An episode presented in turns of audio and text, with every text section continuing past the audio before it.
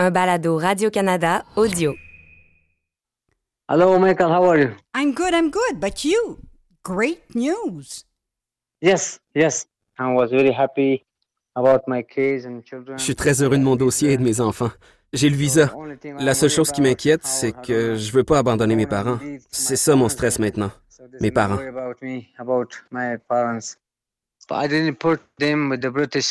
Je les ai pas mis sur le système britannique. Alors j'ai dit à Dave Morrow, il y a un visa pour moi. Je fais quoi? Il m'a dit, va avec les Britanniques, je m'occupe de ta famille. Okay. And where are you going? London? Yeah, London. Oui, à Londres. Yeah, London. So you will be in London on Monday? Uh, yeah, Oui, yeah. oui. Je te recontacterai dès que j'arrive puis que j'ai du signal. Okay. Thank you very much and good luck, uh, Abdul. Yeah, I appreciate for you. too. Okay. Merci pour ce que tu fais. Bye. Yeah, have have a good day. Yes, you too. Bye. Bye. Hello. Yes, Abdul, how are you?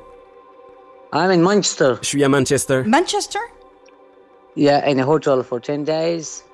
Dans un hôtel pour 10 jours, puis ensuite, on va passer des tests de dépistage COVID-19, puis on va être dans notre maison. La maison que le gouvernement britannique va nous fournir. UK, British government provide for us. Oh, okay. So I'm so happy for you. It's a happy end. Thank you. Merci, merci. Thank you. Un happy end? Une fin heureuse?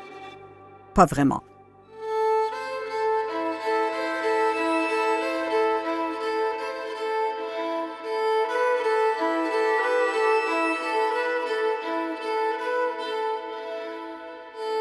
Je m'appelle Michel Ouimet. Voici le troisième épisode de Partir ou mourir.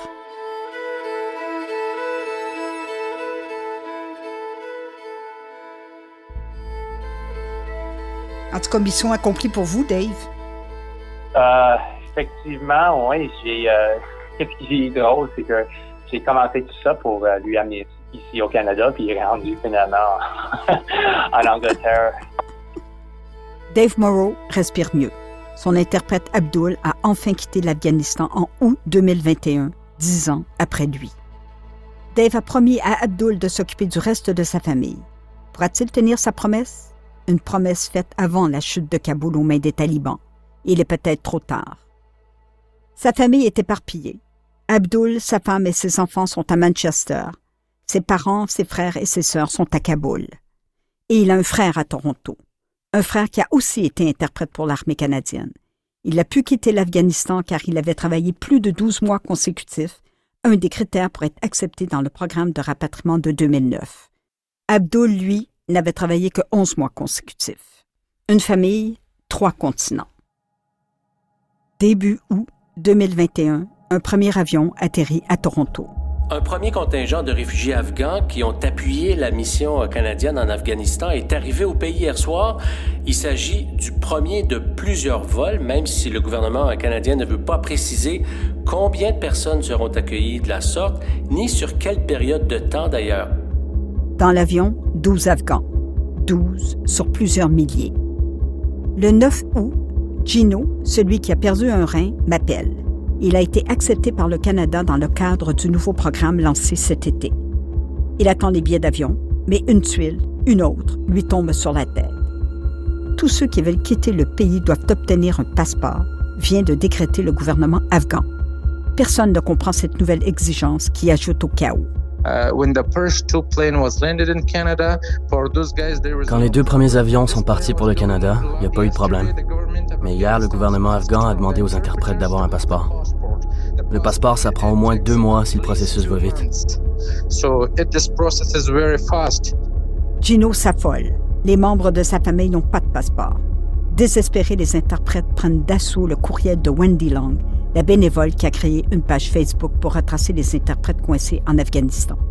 Le problème, Michel, j'ai des milliers de, de euh, WhatsApp, des messages WhatsApp. Euh, j'ai fermé mon WhatsApp là maintenant sur mon courriel personnel. J'ai 24 000 courriels. Euh, c'est impossible d'adresser les questions.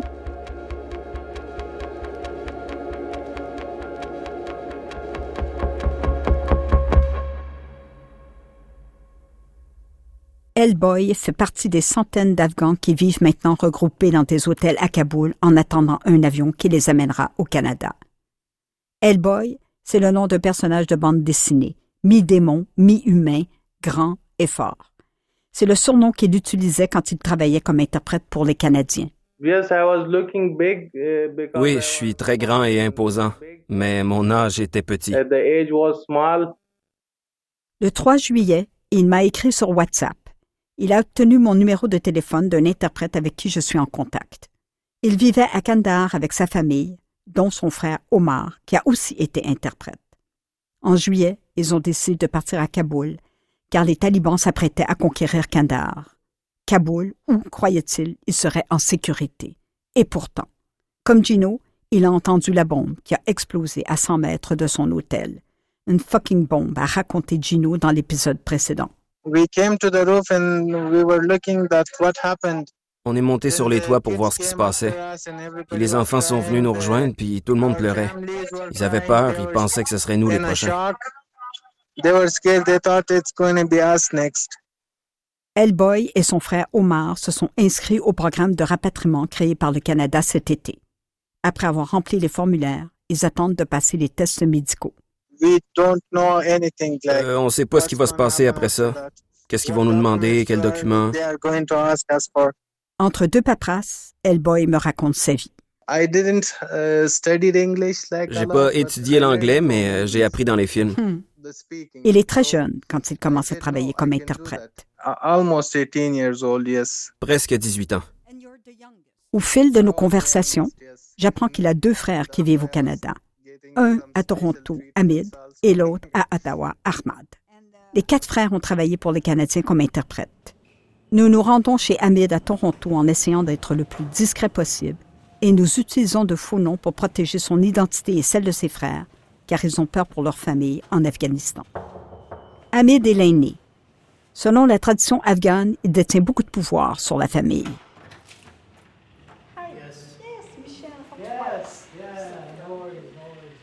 On est en juillet et il fait une chaleur d'enfer, impossible d'éteindre le ventilateur. Mieux vaut un ronronnement en bruit de fond que de fondre sur place. I worked for the Canadians from uh, mid 2007 to late 2010. J'ai travaillé pour les Canadiens de 2007 à fin 2010. J'ai commencé comme interprète régulier. Après, j'ai eu une promotion au bureau de traduction, puis une seconde promotion à la direction du bureau de traduction. Je suis arrivé au Canada le 6 novembre 2010. I came to Canada November 6, 2010. Hamid l'aîné. Ses trois frères veulent suivre ses traces. I was the first one uh, who started working with the Canadians. J'étais le premier à commencer à travailler avec les Canadiens. Je leur parlais tout le temps de ma job, puis ils ont voulu devenir interprètes eux aussi. On avait besoin de travailler. On avait besoin d'argent. Nos parents nous ont dit plusieurs fois d'arrêter ce travail-là parce qu'ils entendaient parler d'incidents. Ils s'inquiétaient puis ils nous demandaient de quitter. when they were uh, hearing about incidents, uh, so they were always getting worried and they were give, uh, telling us uh, to quit our job. Même si les parents sont morts d'inquiétude de voir leurs quatre fils travailler pour les Canadiens, l'argent entre à flot. Uh, C'était une belle époque pour nous. On a acheté une maison.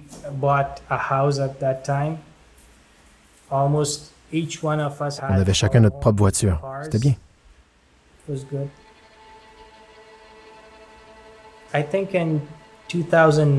J'ai reçu un téléphone, je pense que c'était 2009. La personne s'est présentée comme un chef taliban. Je sais que tu travailles avec les forces étrangères. Si tu quittes pas ton travail, tu devras subir les conséquences.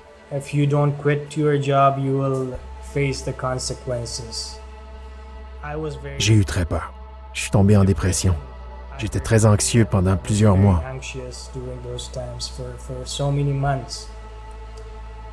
En sortant de chez moi, je regardais partout. S'il y avait une voiture derrière moi ou des gens en moto, juste des gens sur la route, je m'inquiétais, je me disais, et s'ils me suivaient? Si j'étais leur cible? Just driving on the road, I was worried. I thought, what if they are following me? What if I'm their target? À ce moment-là, beaucoup de gens qui travaillaient avec les étrangers, beaucoup d'interprètes, se faisaient tirer. Quand Hamid entend parler du programme de rapatriement créé par le gouvernement Harper en 2009, il décide de tenter sa chance. Il en parle à ses frères et à ses parents. Hamid, Omar et Ahmad s'inscrivent. Les trois frères sont acceptés, mais Omar ne partira pas. Uh, j'ai appliqué et j'ai été accepté. J'ai la lettre qui le prouve. Mais j'ai eu un accident de moto et j'ai pas pu terminer le processus. Après ça, j'ai essayé, mais le programme était fini. J'ai essayé plusieurs fois, mais j'ai eu aucune réponse, malheureusement.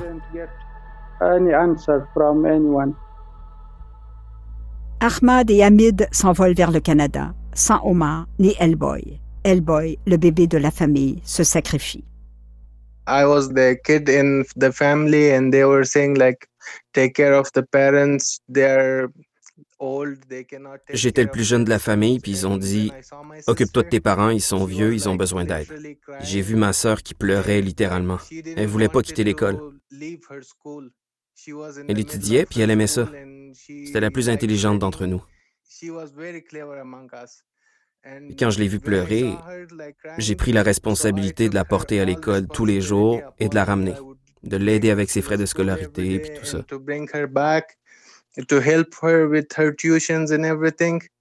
Ma principale raison de rester, c'était de m'occuper de ses études, parce que c'est ce qu'elle aimait par-dessus tout.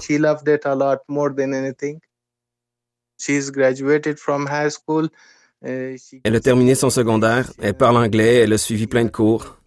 Elle est bonne en informatique aussi. Aujourd'hui, la sœur de Hellboy ne travaille pas, car elle s'est mariée. Et le mariage, c'était aussi son choix. Hellboy, par contre, n'a pas eu le choix, comme le raconte son grand frère Hamid. C'était nous les plus vieux. On était plus vieux que lui. Donc, on a décidé que lui devait rester. Sais comment sont les jeunes dans les familles, c'est eux qui font le plus de travail. Tout le monde l'envoie faire les courses, etc.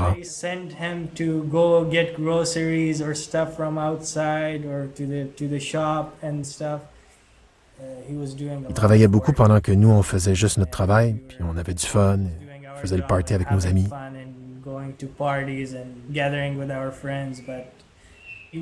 On a décidé de force qu'il devait rester. En fait, c'était moi l'aîné, c'était ma décision.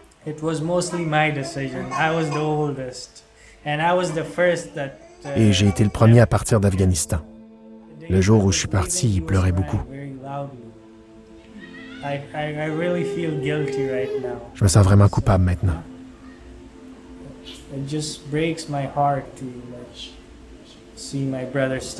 Ça me brise le cœur de le voir coincé là-bas.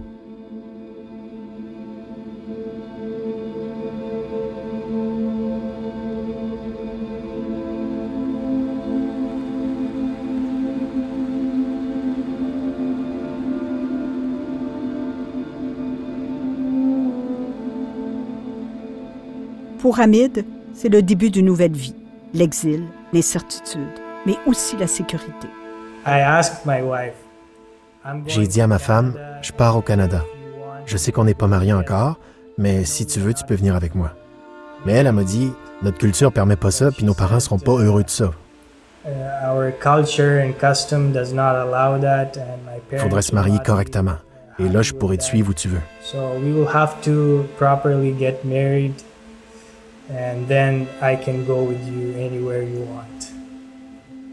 Alors, je suis parti pour Ottawa. J'ai vécu à Ottawa pendant un an et je suis retourné à Kandahar. Je me suis marié.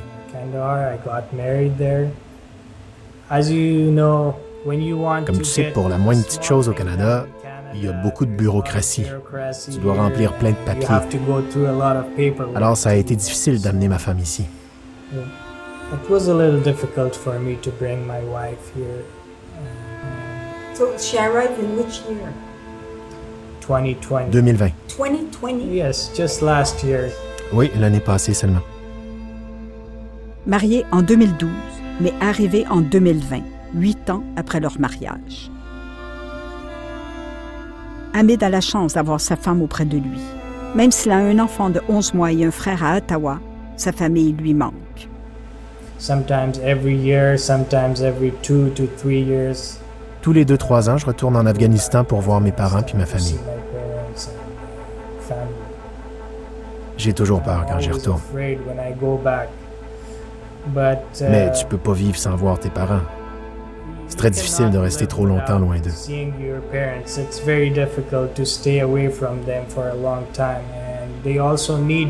Puis eux aussi, ils ont besoin de moi. Les parents veulent avoir leurs enfants près d'eux. Surtout dans notre communauté où des familles nombreuses vivent tous ensemble sur le même toit. Ils n'étaient pas très heureux de ma décision de quitter l'Afghanistan.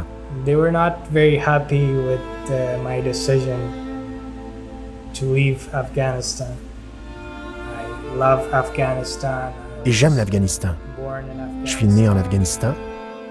uh, Mais en même temps, mon second pays, c'est le Canada. My second country is Canada. I love Canada as well. and J'aime le Canada. C'est ma maison. Et ça le sera pour toujours.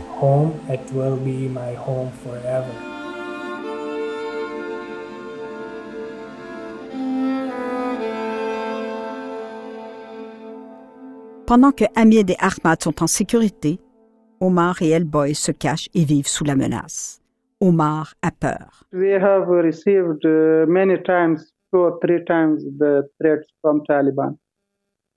On a reçu deux ou trois fois des menaces des talibans par téléphone.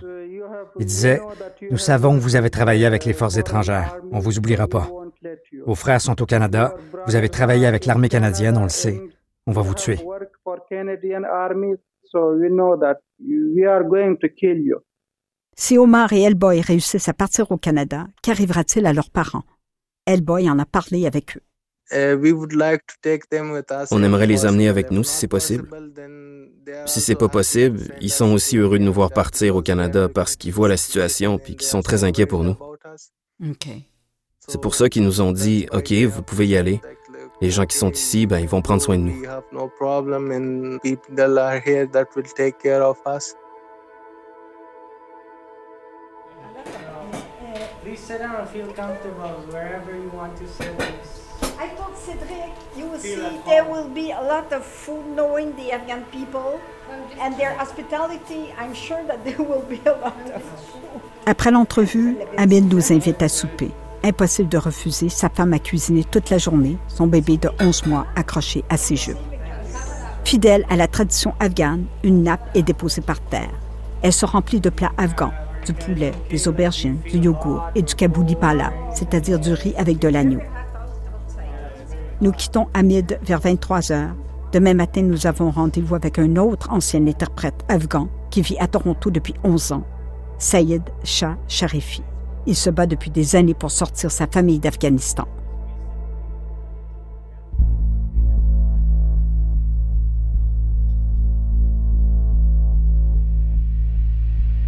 Kandahar, Afghanistan, mars 2007.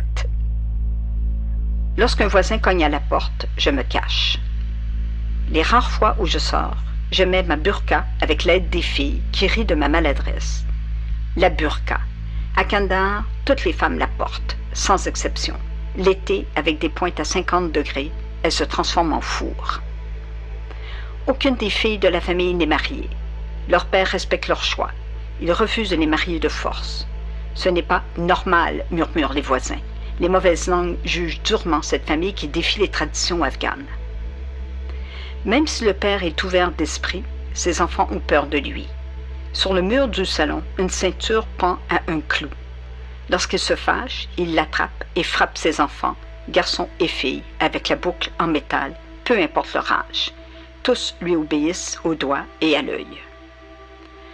Un matin, Sultana se lève avec un mal de dents. Elle a les yeux boursouflés et le visage fripé par une nuit sans sommeil. Deux jours plus tard, son frère doit l'amener chez le dentiste. Je veux l'accompagner. Enfin, une sortie. J'étouffe entre les casseroles, la lessive, le ménage, le tricot et le thé. Mais le père refuse. Il y a des talibans à l'hôpital, c'est dangereux, tranche-t-il d'un ton sans réplique. Sultana revient deux heures plus tard avec une tête d'enterrement. À Kandahar, les dentistes ne réparent pas les dents, ils les brûlent. Après quelque temps, elle tombe. L'opération se fait sans anesthésie. Sultana s'est évanouie à cause de la douleur.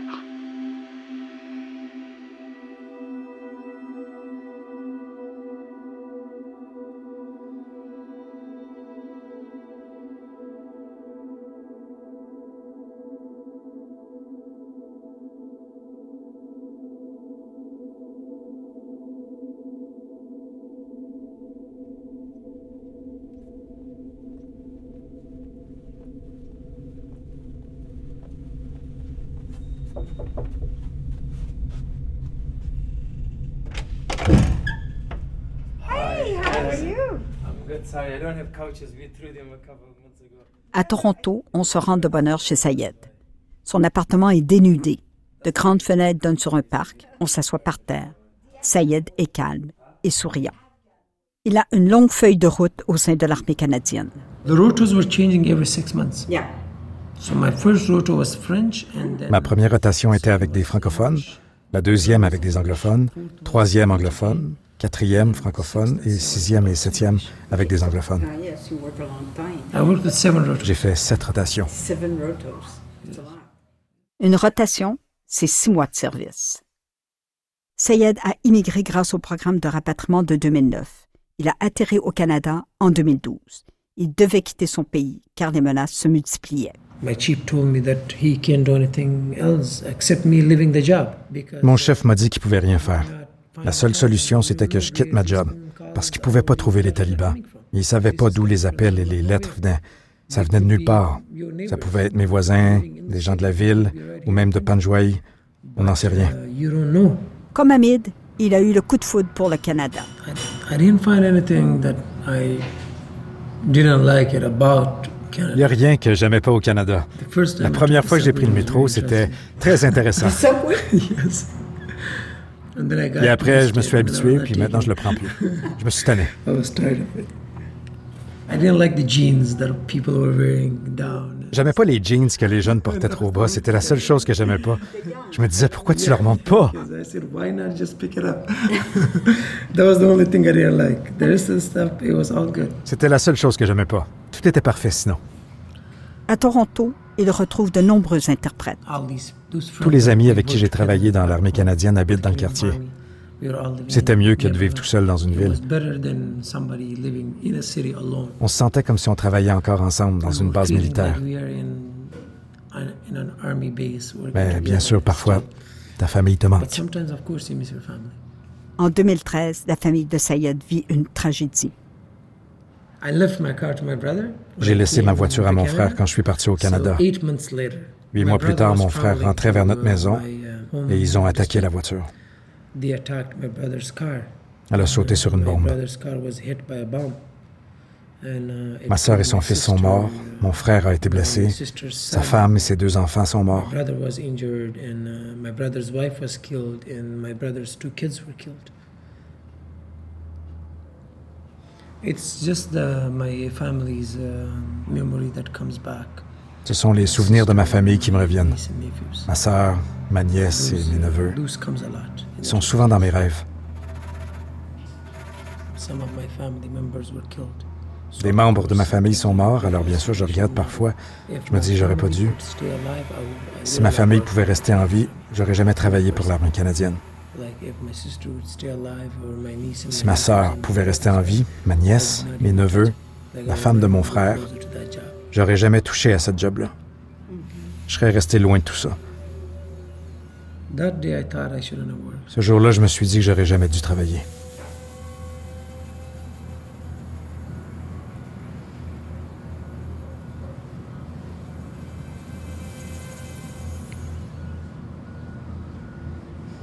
Tous ces endroits qui ont été construits, uh,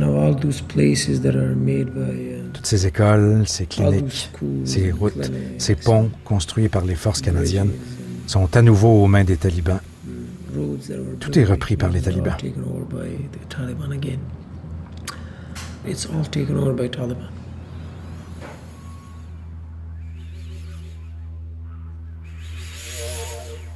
Sayed est retourné plusieurs fois en Afghanistan pour voir sa famille et épouser sa femme en 2014.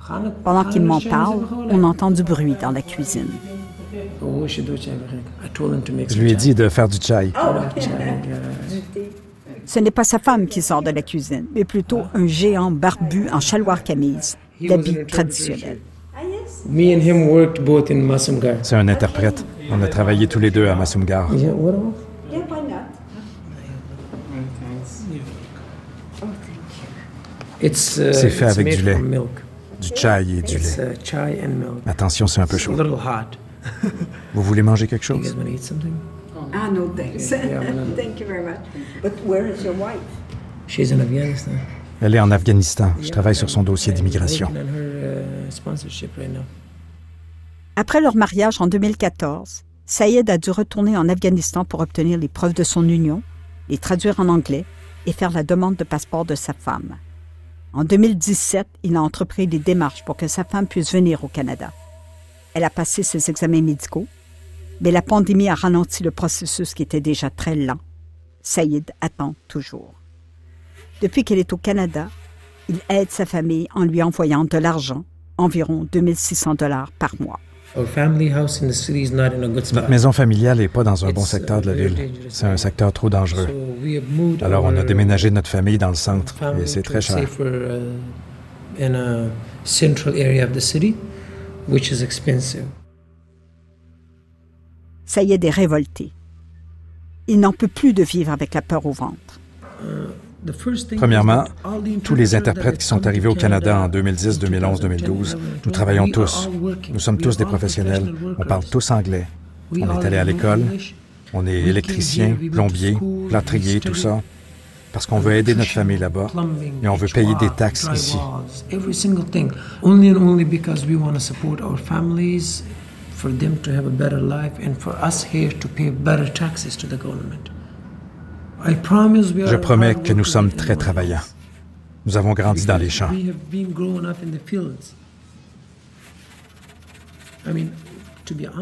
Et en toute honnêteté, une dernière chose. C'est notre droit de les amener ici. Nous avons travaillé pour cette armée. Nous avons travaillé en tant que locaux, je sais, mais on a travaillé pendant 3 quatre ans comme interprète au front avec eux, sur le terrain, dans les parties les plus dangereuses du pays, en fait du monde. Panjwai était un des endroits les plus dangereux du monde en 2008-2009 et on a travaillé là-bas. Chaque jour, on se faisait attaquer. Alors que nos familles viennent ici et qu'elles aient une meilleure vie, une vie en sécurité, une vie joyeuse, est-ce que c'est un problème? Non, ça ne sera pas un problème.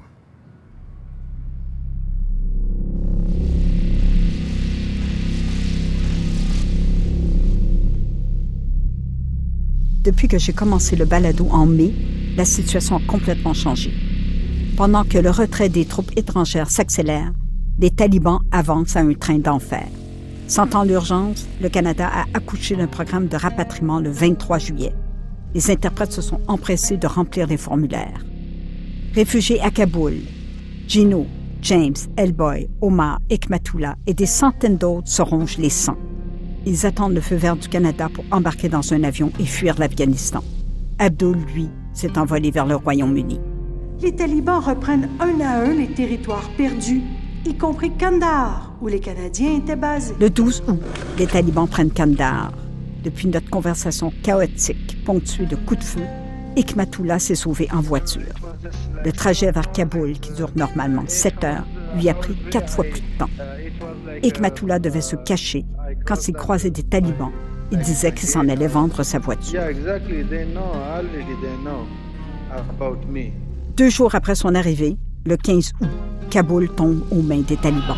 La prise du pouvoir par les talibans ne fait maintenant plus de doute, mais le secrétaire d'État américain... Avec la chute de la capitale, c'est le pays au grand complet qui se trouve sous la coupe des talibans, à la stupéfaction du monde entier. Ikmatullah panique et se précipite à l'aéroport. Il n'est pas le seul. Une nuit chaotique l'attend. Il espère un avion qui ne viendra pas. Gino aussi est là-bas, au milieu de la cohue. We came to the airport On est venu à l'aéroport. très compliqué. On a réussi à entrer seulement sur la route uh, du camp militaire. Uh, are- until Pour le moment, on attend. Et là, ils nous disent qu'il n'y a pas de nouvelles positives et que c'est à nous de choisir si on reste is attendre ou pas.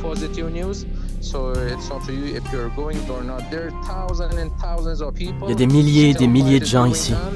Les combats continuent. Tout est fini, on ne sait plus quoi faire. And what time is it right now in uh, Kabul? Il est minuit. Midnight. Yeah, yeah, midnight. Les enfants pleurent, on n'a are pas de nourriture, no pas d'eau, food, rien. On est vraiment nothing. foutus. Uh, uh, Such a fucking situations. See, you heard the firings? T'entends les tirs? Il y a un fucking problème ici. Quand les gens de Kaboul ont appris qu'il y avait ce processus de rapatriement, il y en a plein qui sont entrés ici. Il y a plus de 10 000 personnes qui sont entrées ici, aucun autre document.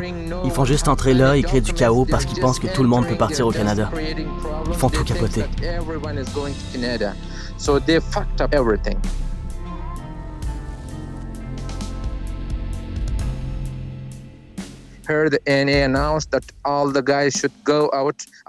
On a entendu une annonce qu'on devait tous quitter le plus vite possible parce que c'est dangereux pour nous, mais Who is telling you to leave uh, the airport? Hello? Can you hear me? Hello? Yes, can you hear me? I'm here. You hear me? Yes, yes, can you hear me?